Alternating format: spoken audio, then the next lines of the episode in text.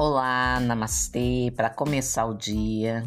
Valéria Monteiro, sua terapeuta de plantão. Hoje eu quero falar para vocês sobre a disposição que você tem com a sua vida. Muitas vezes a gente gasta muita energia em função dos outros.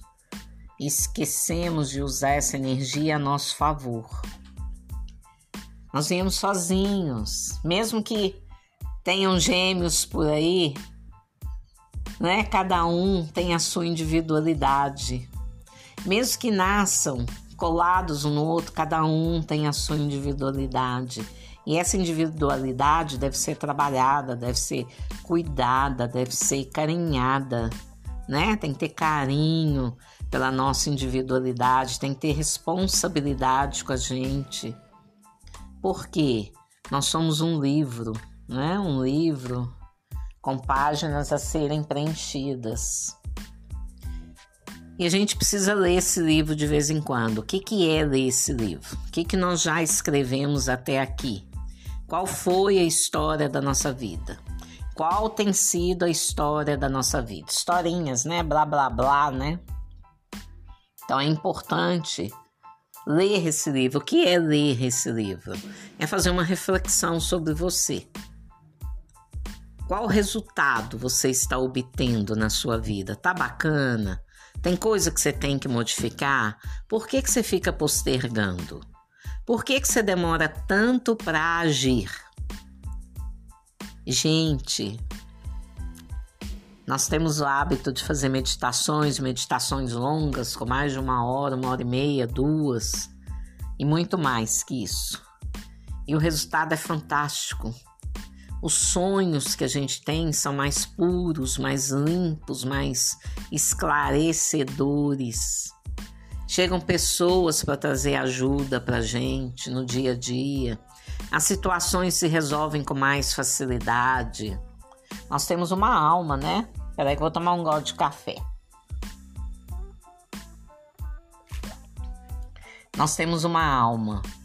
A alma é o que nós representamos aqui na matéria. Né? Eu tenho uma alma, Valéria, terapeuta, mãe de três filhos, avó de quatro netos e por aí vai. Esta é a minha alma. Como eu alimento a minha alma? Eu procuro alimentar da melhor forma possível. Eu já entendi que tem coisas que eu não não não gosto, tipo serviço de casa, pelo amor de Deus. A minha vontade de comer livro. Eu tenho sede de conhecimento. Essa é a minha alma. Eu tenho sede de conhecimento. Né? Eu não gosto de coisas corriqueiras. Eu gosto de estudar, eu gosto de passar conhecimento. Eu gosto de vivenciar esses conhecimentos. Eu estudo muito, eu pratico muita coisa. E isso me faz muito bem. Então eu sei o que eu gosto, eu sei o que eu não gosto. E isso é bom, é esclarecedor. Tem coisa que a gente não gosta, mas que é necessário. Então a gente faz, né? Faz parte. Bom, então eu tenho uma seleção de, de, de estudo, de meditação que me faz bem. E eu tenho as minhas práticas pessoais que me deixam lá no topo, com energia no alto, para atender de hora em hora, todos os dias. Vou até quase nove e meia, nove, nove quinze, nove e meia da noite, no pique total. Por quê?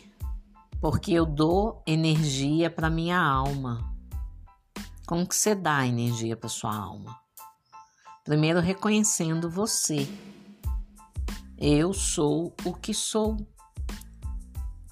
Se não está bom para você, então você vai buscar o que? Conhecimento para você fazer mudanças positivas em você.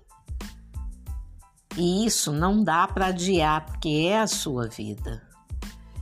Você é o único responsável por tudo que te acontece. Então você tem que se posicionar na vida. Você tem que fazer as suas escolhas. Você tem que olhar com olhos adultos para sua vida. Nós temos a nossa criança interior e criança não tem limite. Criança não pode fazer um monte de coisa que a gente faz. Então nós temos que ir para a nossa fase adulta com alegria, com gratidão. Então o que eu quero deixar para vocês é vigie o seu pensamento. Busque alguma meditação no YouTube que te agrade. Não precisa ser uma meditação longa. Se você não consegue meditar sozinho, sozinha, né? Ficar em silêncio, observando você, observando a sua respiração, porque é observar, não é para controlar. Não, observar como você está respirando, né? Se está uma respiração ansiosa, se está uma respiração calma, postura, se o corpo dói, se tudo dói aos poucos, com o hábito, você vai se doutrinando. Qual é o seu ritmo? É de manhã, é de noite, é à tarde? Olhar para você, olhe um pouquinho para você.